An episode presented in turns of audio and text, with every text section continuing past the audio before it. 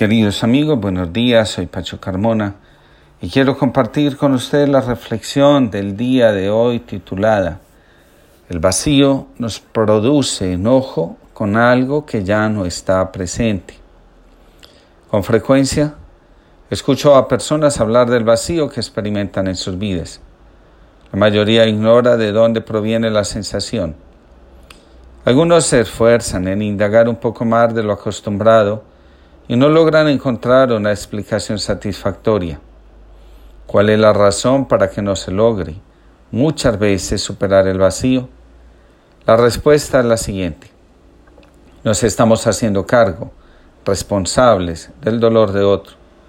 Lo que intentamos descubrir no está en nosotros, pertenece a alguien con el que estamos vinculados inconscientemente y por la fuerza del amor ciego el tema del entrelazamiento cuántico nos puede ayudar mucho en la comprensión de todo lo anterior.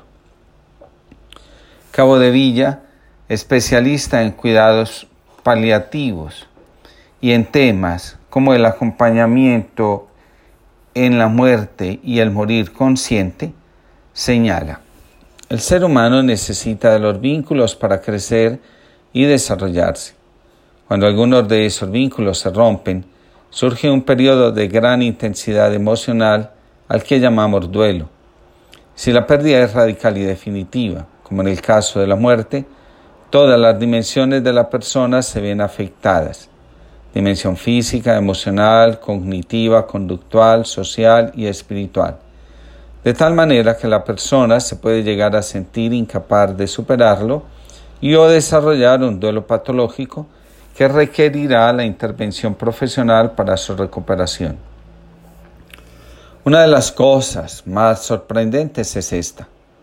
Las personas que experimentan un vacío en sus vidas y que por muchos esfuerzos que hagan no alcanzan el éxito deseado, están vinculadas con el duelo que produjo en el interior de la familia la muerte de un ser querido ocurrida antes de su nacimiento.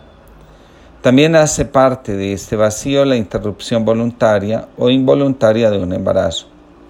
En la mayoría de estos casos, la persona que experimenta el vacío carga unas veces con el dolor de la madre o padre y otras con la conciencia de ira que deja el no nacido.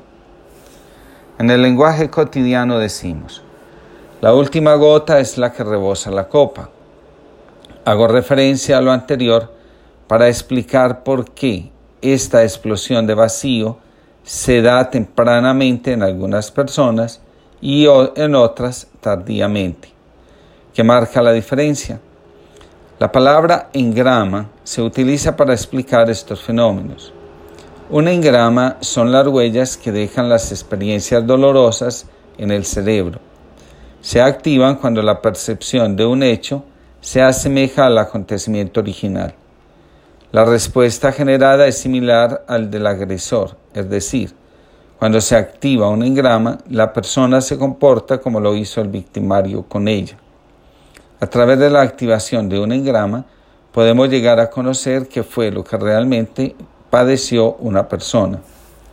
Cuando una persona manifiesta un disgusto, nos revela la forma como fue tratado por las personas que en algún momento de la vida lo maltrataron a él. Por ejemplo, la madre o el padre cada vez que se enojaban rompían cosas, insultaban y golpeaban.